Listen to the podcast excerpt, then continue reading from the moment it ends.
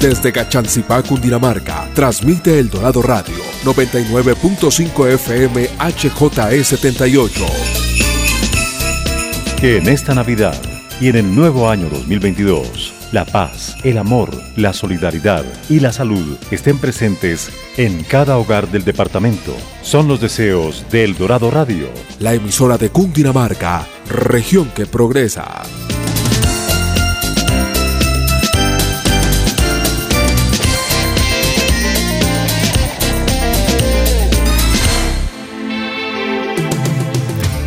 Atención emprendedores, ustedes tienen un espacio en El Dorado Radio. Emprendedores en Busca de El Dorado nace para inspirar, motivar y lograr cambios reales en los negocios de nuestra región que progresa. Todo por El Dorado Radio, la emisora de Cundinamarca en alianza con la empresa Cresgo.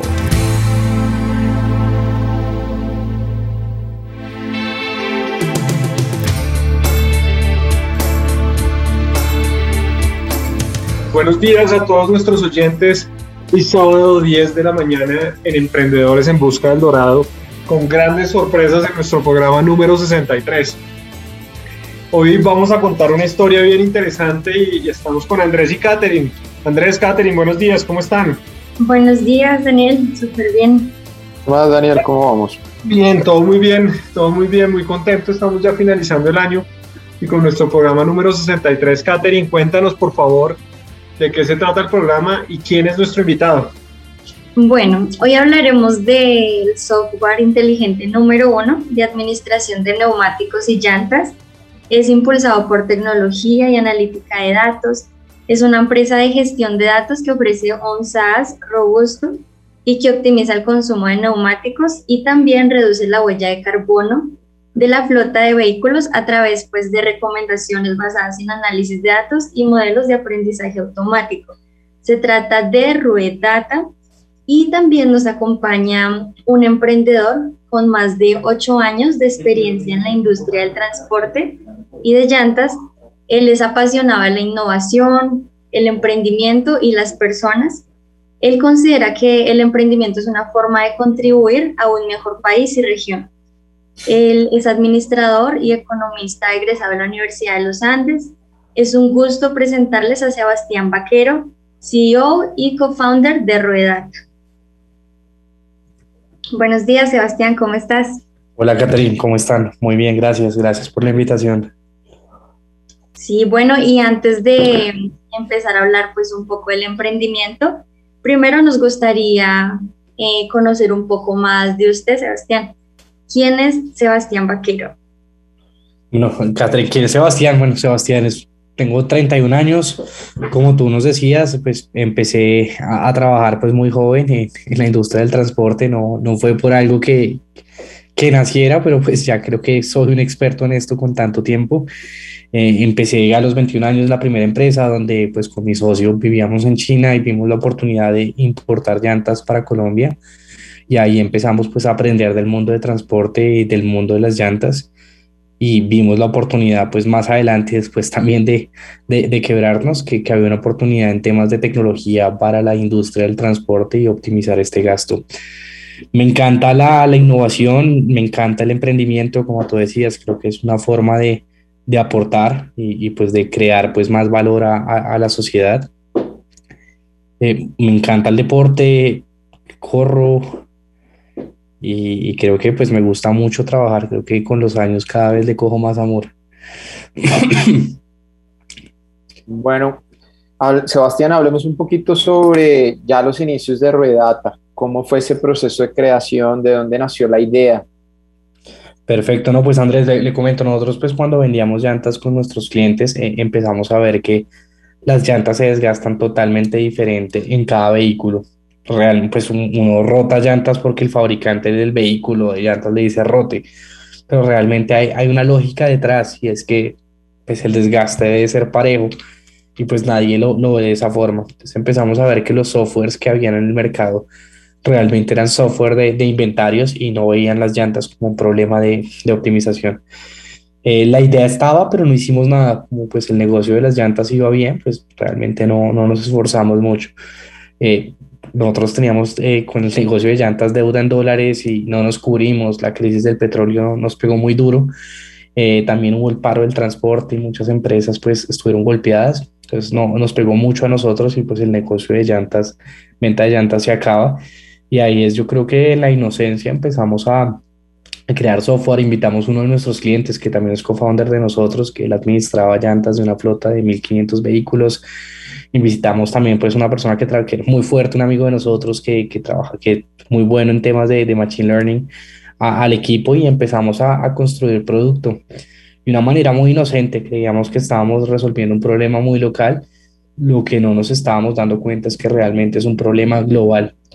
Y pues así fue que nació. Creo que el ecosistema de emprendimiento y tecnología pues en Colombia está un poco más desarrollado, nos ayudó mucho eh, algunos programas de, emprendimiento, empezamos a, entender cómo funciona el ecosistema de tecnología, eh, que uno puede buscar inversión, que pues hay emprendimientos de, alto riesgo, igual que hay mucha presión, pero pues te dan dinero para que contrates buen equipo y con buen equipo empieces a, solucionar el problema y a generar un impacto mucho más grande.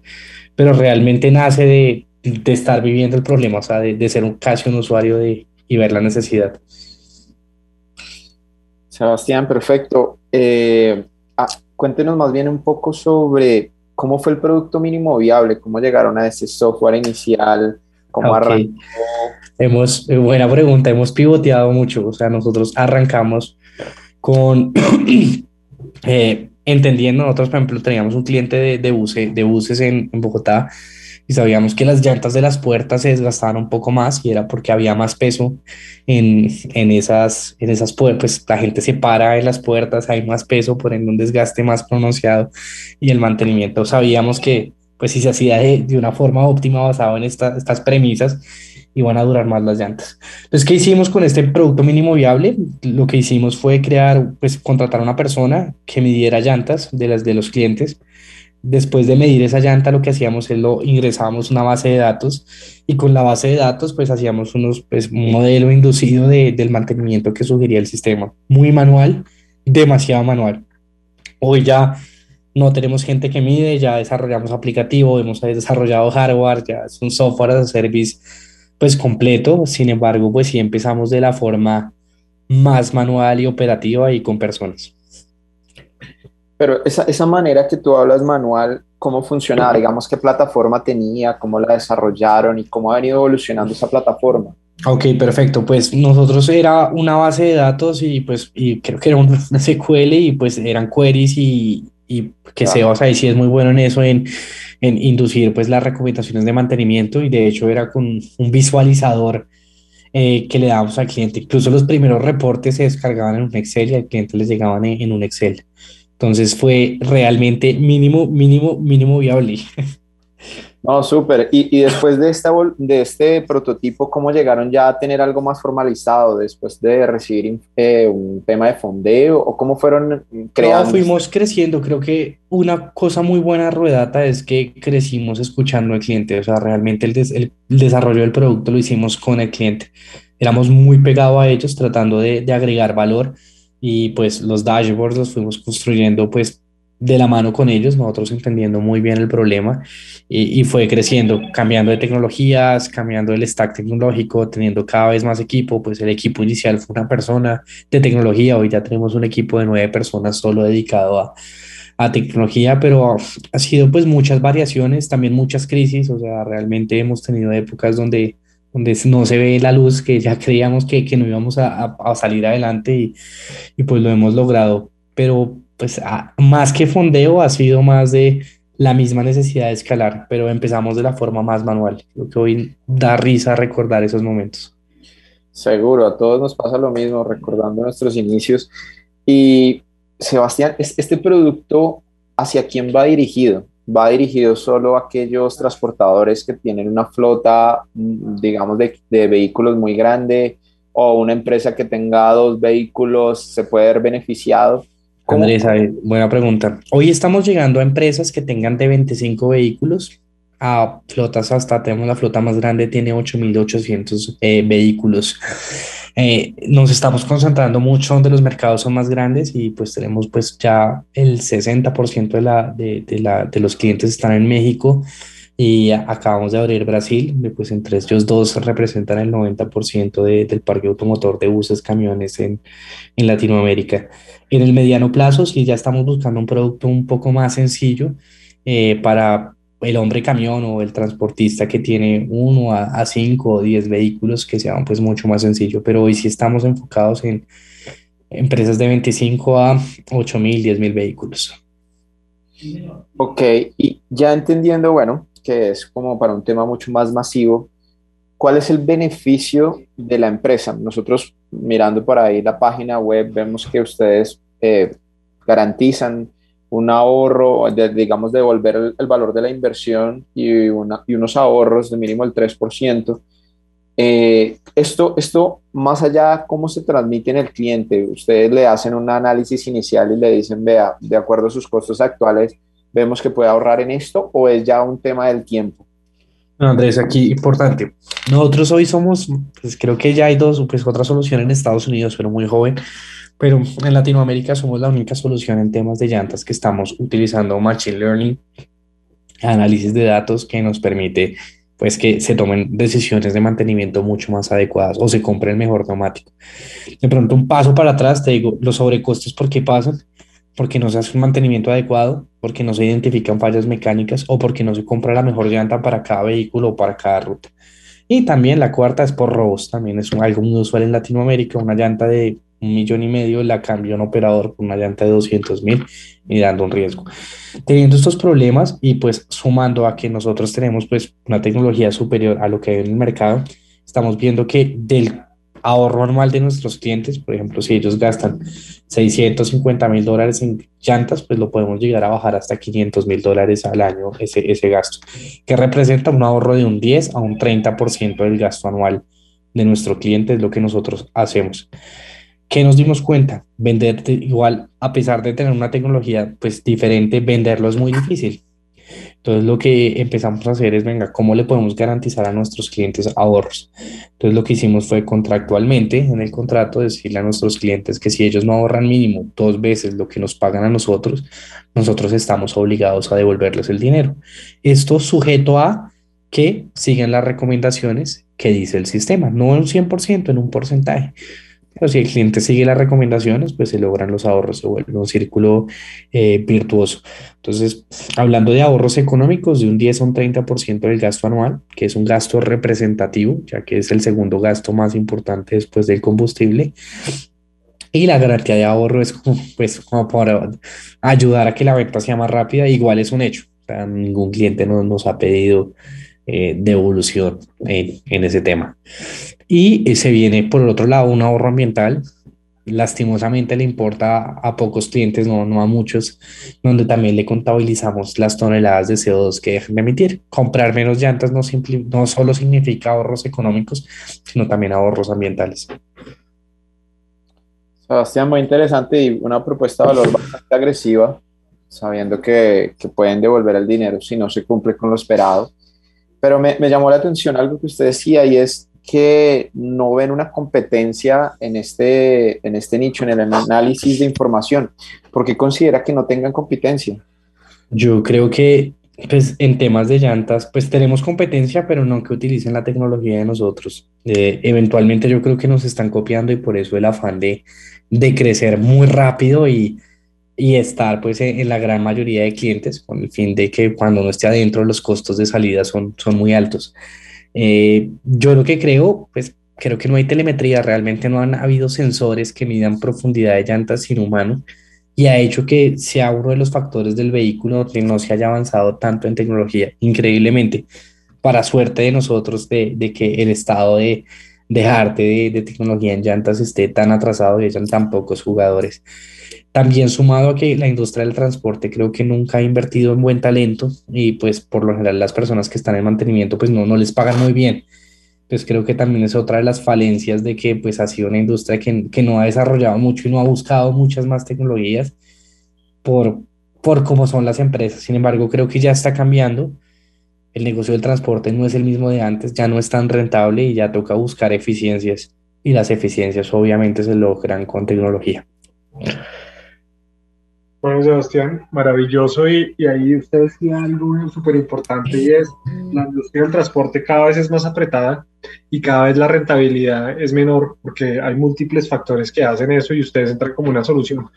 Pero cuéntenos un poquito, yo, yo vuelvo un poquito a esos primeros clientes. Usted nos decía que dentro del equipo de, de cofundadores había un cliente y que ustedes venían aprendiendo de la mano de ese cliente que ha sido las mejores experiencias que han tenido entonces cuéntenos un poquito, por favor, cómo fue ese primer cliente y cómo llegaron a él en un mercado que tiene oportunidad, pero a la vez en su momento eh, era poco valorado por, por aquellos transportadores.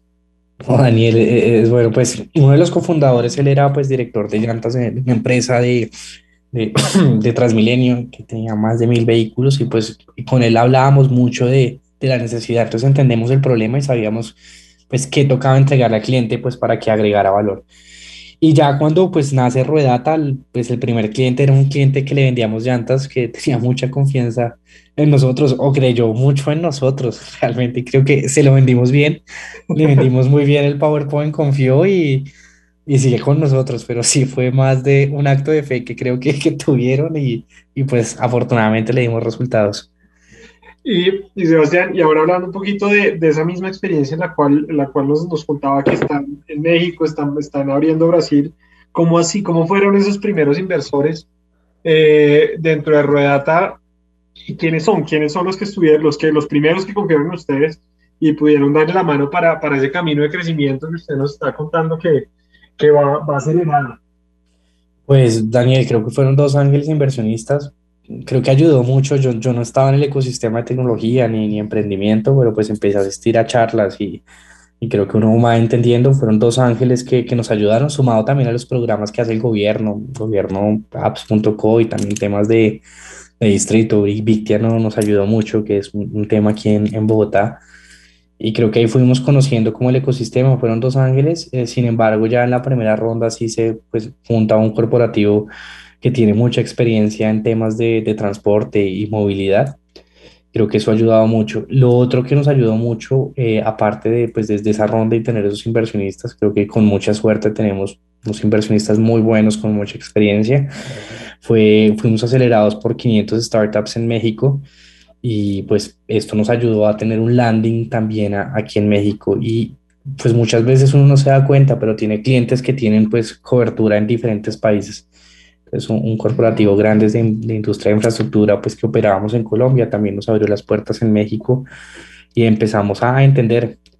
Eh, no fue un proceso fácil, México fue muy lento, de hecho, pues yo, yo vivo en México, entender el mercado, pues cómo es la dinámica, eh, fue difícil, fue, fue un año complejo, pero ya pues empiezan a, a ver los resultados y, y también creo que es vital entender pues cuál va a ser el canal de ventas, uno no lo sabe, no puede tener un buen producto, pero si no sabe, si, si, no tiene la forma de llegar a clientes, pues se vuelve complejo. Creo que para nosotros, pues fue pivotear mucho en cuál va a ser el canal de ventas. Hoy ya tenemos un canal de distribución que, que son empresas muy grandes que tienen pues cientos de miles de clientes y estamos llegando a través de ellos a, a sus clientes con, con, nuestro producto. Pues ha sido como de, de los cambios, pero para resumirte, Ángeles Inversionistas Inicial, Después tuvimos pues unos family office que nos apoyaron muchísimo, también de otros ángeles importantes de, de, de la industria, eh, acelerados por 500 startups, lo cual nos empieza a tener una, una visión un poco más global. Y creo que desde acá, desde México, empezamos a ver pues más oportunidades, incluso pues más globales y, y mercados más grandes. Creo que es, pues Colombia es un mercado donde nacimos, muy importante para nosotros pero que no representa pues el parque automotor que queremos servir y el sueño que queremos pues seguir.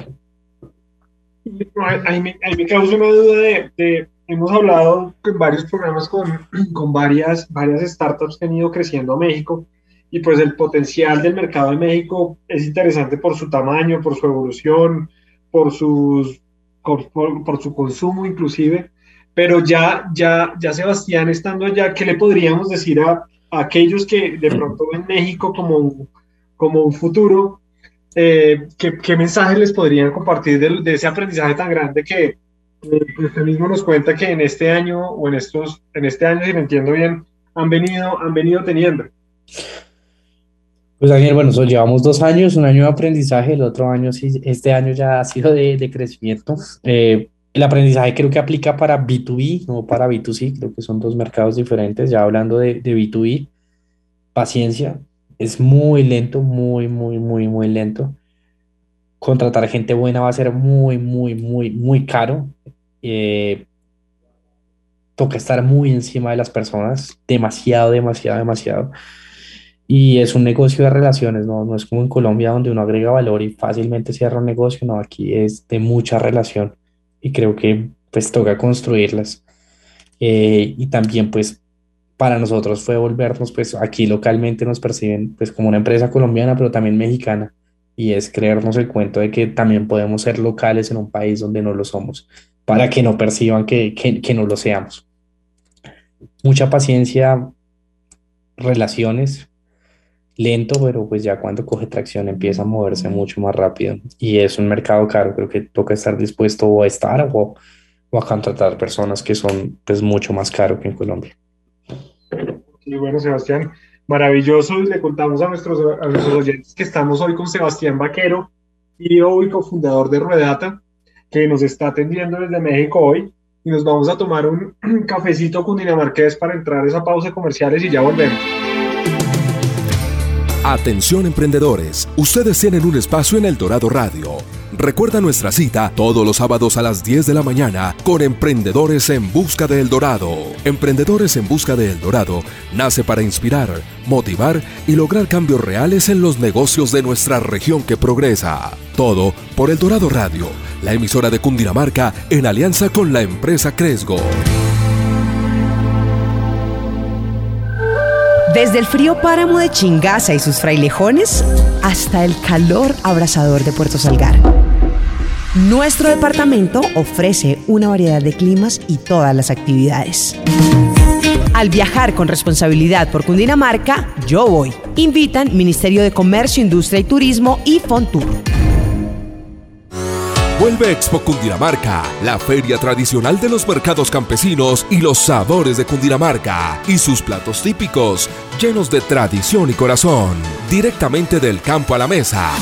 Vive la del 2 al 5 de diciembre en el campo de golf Briseño 18 en Sopó. Expo Cundinamarca 2021, en donde nos volvemos a encontrar. Cundinamarca, región que progresa.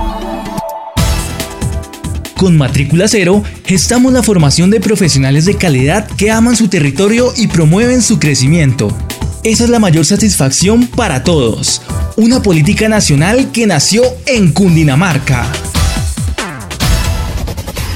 Cundinamarca, región que progresa. Papá, ¿qué pasa? Vas muy rápido, baja la velocidad. Los cundinamarqueses nos movemos con responsabilidad Hagamos que imiten nuestras mejores acciones. Sí, nos conviene. Respetar los límites de velocidad. Una campaña de la Secretaría de Transporte y Movilidad de Cundinamarca, región que progresa por la vía de la vida. Atención cundinamarqueses, la Secretaría de Hacienda anuncia un descuento del 80% en sanciones e intereses de obligaciones tributarias vencidas. No pierdas esta oportunidad de ponerte al día con el departamento. Válido hasta el 31 de diciembre de 2021. Más información en www.cundinamarca.gov.co.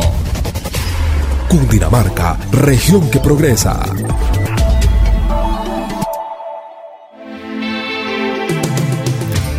Atención emprendedores, ustedes tienen un espacio en El Dorado Radio. Emprendedores en Busca de El Dorado nace para inspirar, motivar y lograr cambios reales en los negocios de nuestra región que progresa. Todo por El Dorado Radio, la emisora de Cundinamarca en alianza con la empresa Cresgo.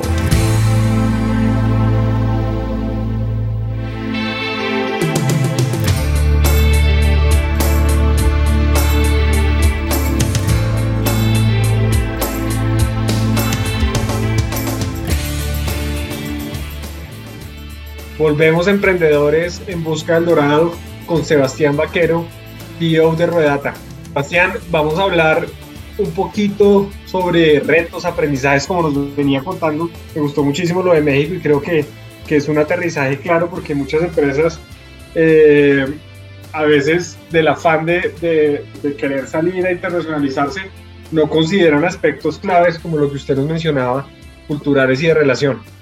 Entonces les vamos a hacer unas preguntas muy enfocadas a aprendizajes y, retos. Andrés, por favor. Bueno, Sebastián, usted, usted toca ahorita un tema interesante sobre, sobre otro mercado, sobre México, sobre la cultura, sobre el tiempo que les ha tomado. Y también nos decía que están enfocados eh, precisamente en crecer rápidamente para que evitar que sus competencias lleguen.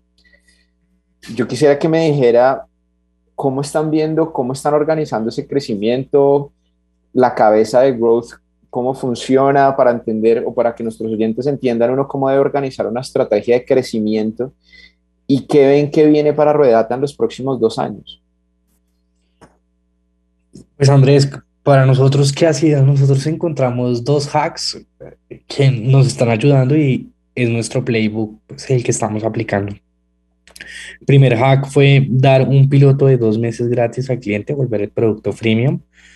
Eso nos obligó a crear un equipo de Customer Success eh, que esté concentrado en que un piloto se cierre en, en, en, cliente facturado. Afortunadamente, hoy tenemos casi una tasa del 98% de, de cierre.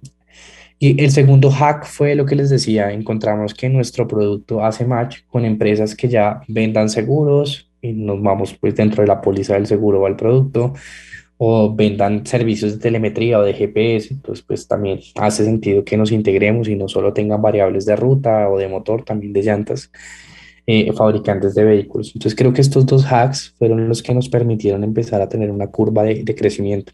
No, no, no fue hace mucho, fue hace un año que, que entendemos esto y con esto, pues lo que estamos es replicándolo pues e, en otros países. Entonces lo que hacemos es piloto más resellers, más pardas y, y empezar a crecer, más tener un equipo pues sofisticado. Ese es el playbook que estamos jugando actualmente. Hoy queremos jugar en, en datos, de, en software. Sin embargo, los datos ya nos están permitiendo entender cuál es la mejor llanta para una zona, para un tipo de vehículo, para una región, que eventualmente pues se van a convertir en, en otro modelo de negocio pues aún más grande del que tenemos actualmente. Entonces, pues eso es como la estrategia de que, que, encontramos, fue como los dos hacks. Habíamos tenido un buen producto, pero no éramos capaces de, de escalar. Entonces creo que lo encontramos, lo estamos replicando. Ha funcionado en México, en Brasil llevamos muy poco y está funcionando incluso mejor que acá en México. Entonces es, es replicando esa estrategia y pues nosotros llamamos esto pues nuestro playbook. Sumado a que sí es vital tener gente senior en el equipo y pues eh, ese aprendizaje lo estamos logrando y creo que en Brasil ha sido uno de los éxitos de, de tener pues nuestro country manager, una persona con muchísima experiencia y hace la, la diferencia. ¿Cómo, ¿Cómo, nos vemos en dos años? Nosotros en dos años nos vemos teniendo un parque automotor de nuestros clientes de más de 400 mil vehículos, nuestra misión es llegar a 10 millones de vehículos, pero creo que en dos años estaremos en 400 mil vehículos en Latinoamérica.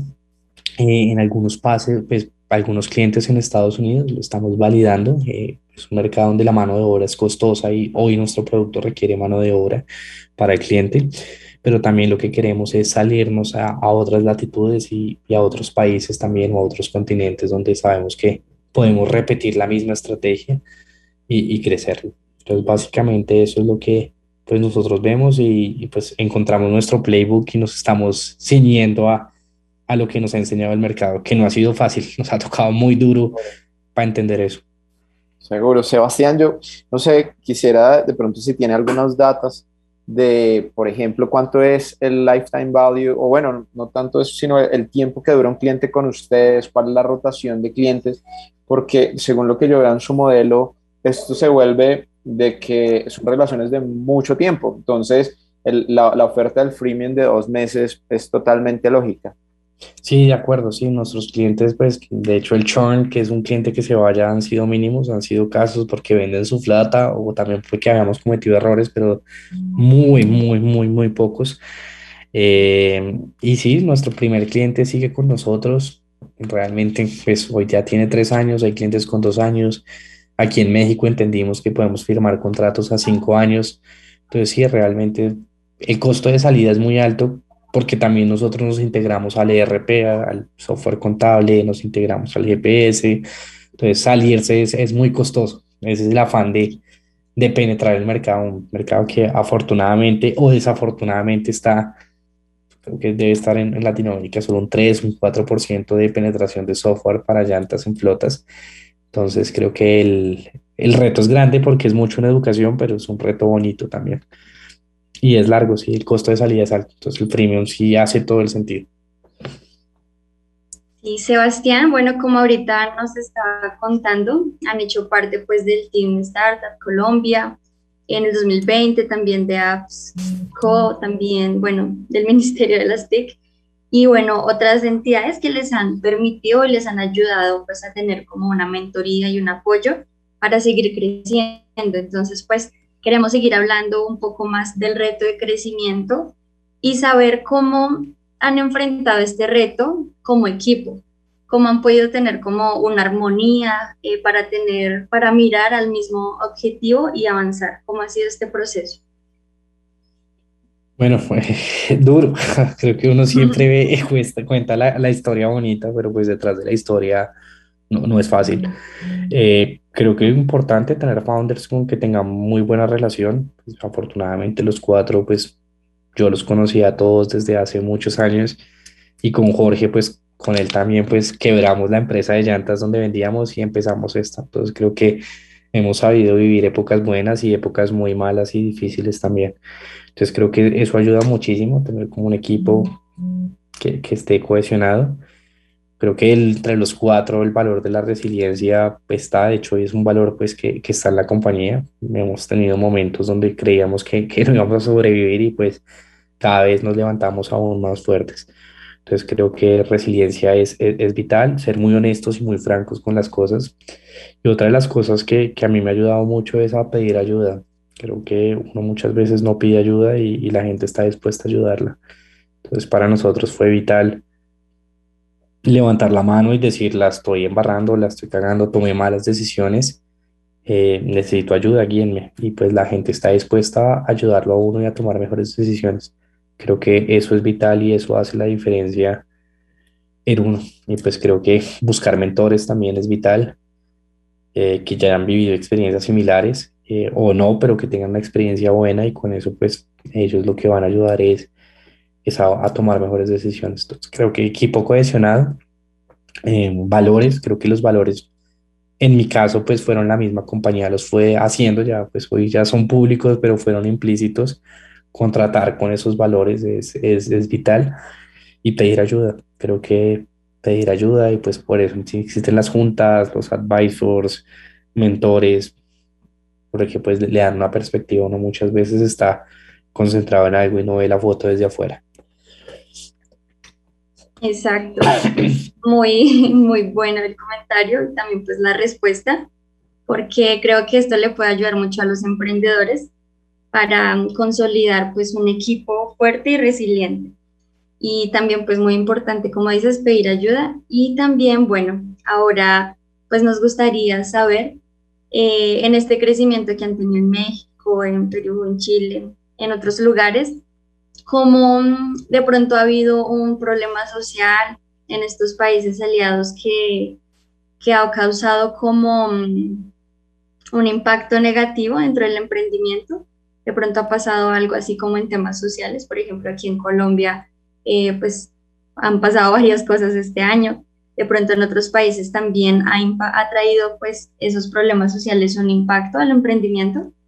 Pues no mucho para nosotros, afortunadamente creo que el transporte tiene que seguirse moviendo. El tema de pasajeros pues nos pegó muy duro en toda Latinoamérica por el COVID. El carga no, pero pues el tema de pasajes y los buses empezaron a recorrer menos de kilómetros buses urbanos o intermunicipales, pues fue lo que pasó, pero realmente creo que no, no ha habido un, un problema eh, alguno. Eso sí, lo que nos toca es, por ejemplo, en México entender la cultura de México, en Brasil, pues entender la, la cultura, como adaptar un poco los procesos a, a, cada país, son casi los mismos, pero pues en, en esos pequeños detalles de casi es donde se puede hacer una diferencia, pero no, afortunadamente no hemos tenido ningún problema.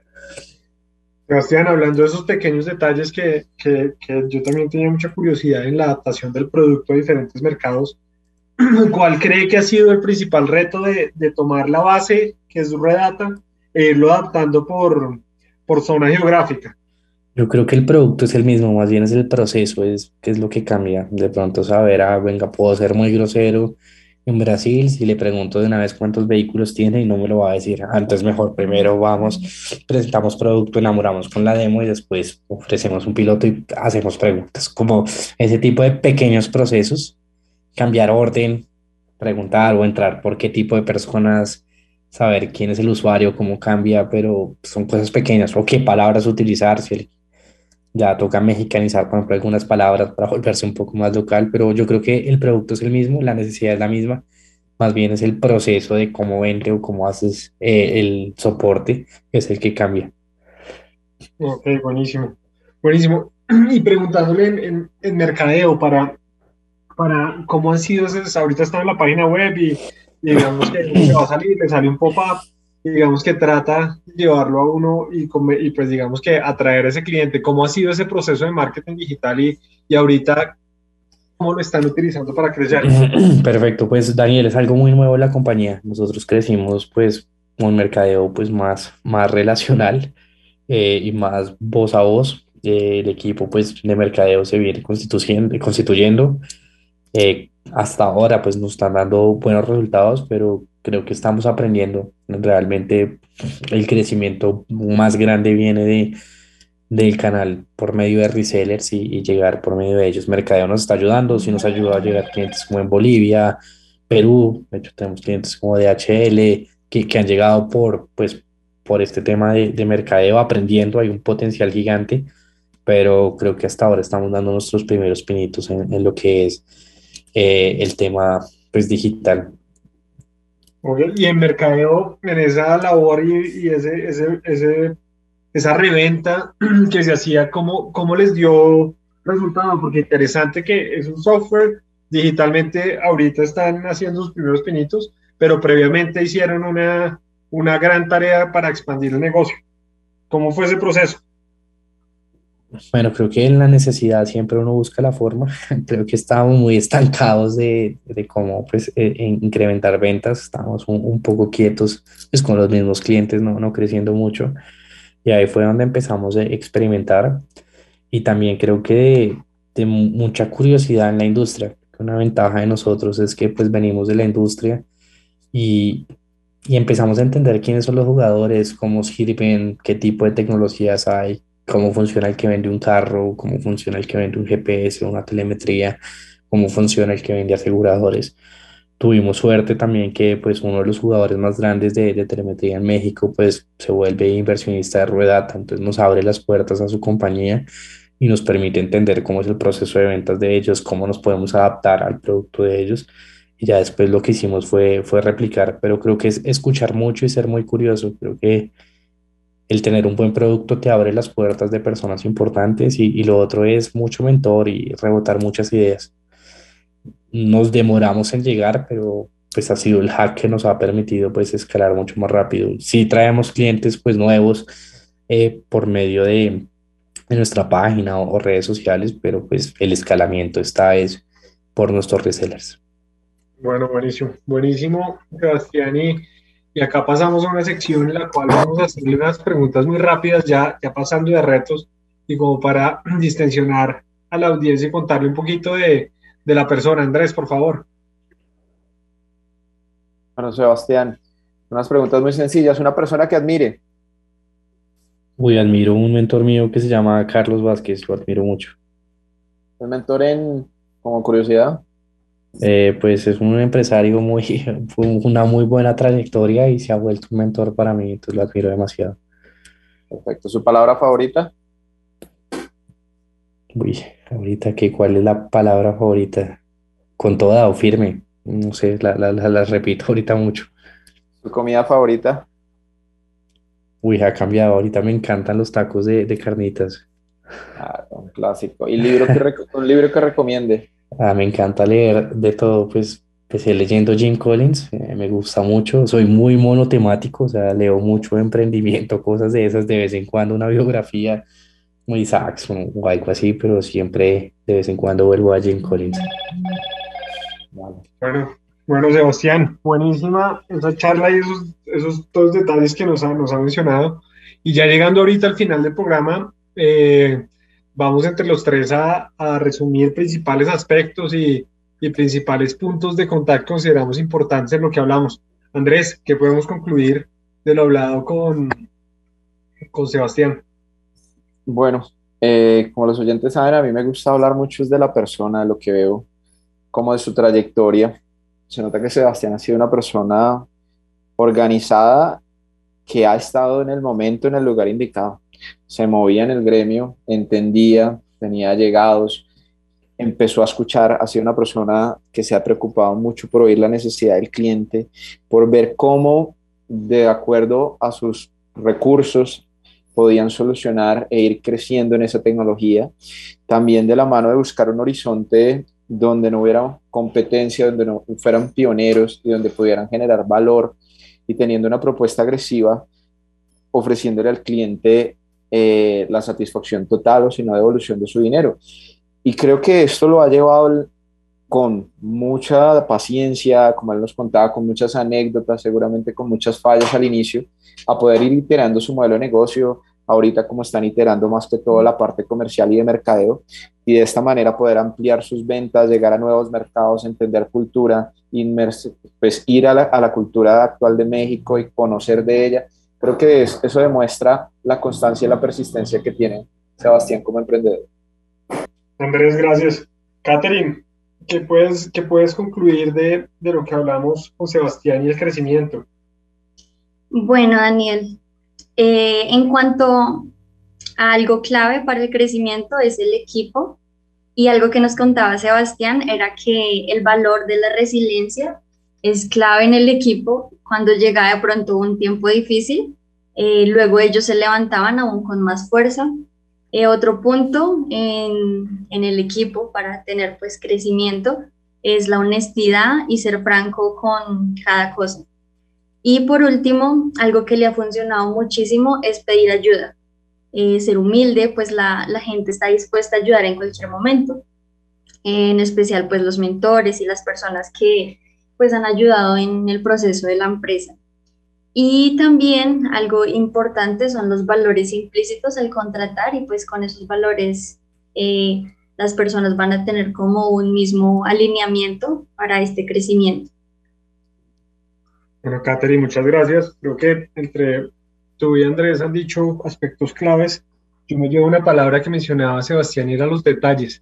Creo que al final el producto, nos mencionaba que el producto en, en su generalidad es el mismo, pero esos detalles de adaptación son los que han hecho y en los procesos principalmente que, que logren, eh, digamos que una mejor tracción en, en, esos, en esos países donde han entrado.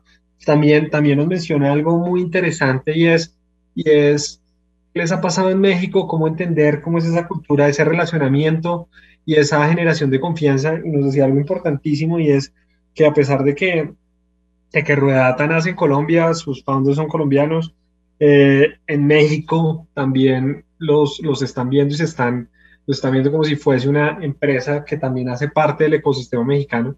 Entonces eso también es muy importante porque logra, logra que haya cohesión y logra que finalmente también eh, el cliente sienta mayor confianza. Eh, y como lo vimos, lo vimos y es una, es, digamos, las startups usualmente el marketing digital lo llevan desde un inicio. ¿Qué quiere decir esto? Y con la experiencia que, que nos muestra Ruedata, no no, no todo sirve para todas las, las empresas y ellos vinieron haciendo una, un desarrollo y un crecimiento a través de, de resellers y un conocimiento grande de la industria. O sea que, que, que, acá hay un aprendizaje gigantesco y es, y es ese conocimiento profundo de la industria y el entender efectivamente esos dolores les da pie para, para crecer, pero a la vez también tener esos aliados en diferentes puntos para, para crecer. Después, y lo que nos comentaba Sebastián, han ido creciendo digitalmente y eso ha sido un componente adicional de growth que, que complementa, digamos, la estrategia, pero muy importante definir eso porque muchos en la cabeza de pronto tienen eh, incluido que el marketing digital siempre va de la mano y, y, efectivamente siempre tiene que estar ahí, pero nos está mostrando Sebastián que, que la estrategia en la práctica eh, fue importante. Y finalmente, Catherine, tú mencionabas lo de, lo de contar con, con mentores y contar con personas que, que lo guíen a uno, lo escuchen y que lo ayuden a, hacer cada día mejor, que esto lo lleva a uno ese aprendizaje. Creo que que todos aquellos que, que, estamos en un negocio, que tenemos nuestros negocios, queremos, queremos aprender todos los días y eso es un, algo que nunca se va a perder.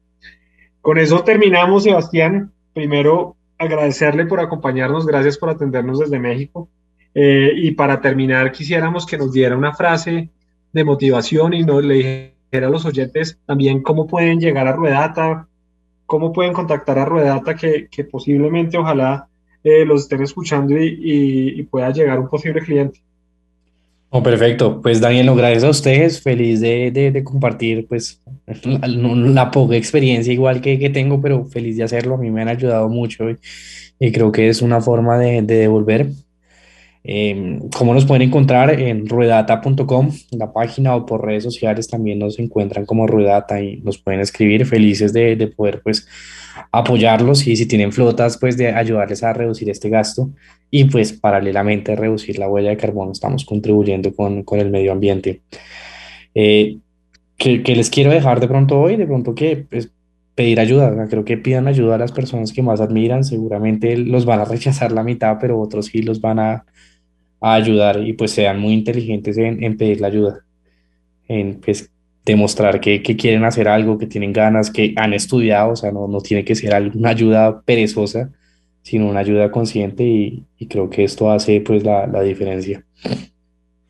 Bueno, Sebastián, pedir ayuda, ser humilde, creo que es, es de, las, de, los, de, los más, de los aprendizajes más grandes cuando uno tiene negocio y en la vida propia, creo que cada uno si pedimos ayuda es clave. Bueno, agradecerle a todos los oyentes por, por escucharnos en este espacio el sábado, recordarles que estuvimos con Sebastián Vaquero, CEO de Ruedata, y que nos pueden seguir a nosotros en arroba Cresgo en Instagram y LinkedIn y visitar www.cresgo.com. Esperamos todas sus dudas, preguntas, inquietudes, eh, aldorado arroba cresgo.com y a la línea WhatsApp 301-500-5811. Bueno, siendo nomás, buen fin de semana. Muchas gracias. Atención emprendedores, ustedes tienen un espacio en El Dorado Radio. Recuerda nuestra cita todos los sábados a las 10 de la mañana con Emprendedores en Busca de El Dorado. Emprendedores en Busca de El Dorado nace para inspirar, motivar y lograr cambios reales en los negocios de nuestra región que progresa. Todo por El Dorado Radio, la emisora de Cundinamarca en alianza con la empresa Cresgo.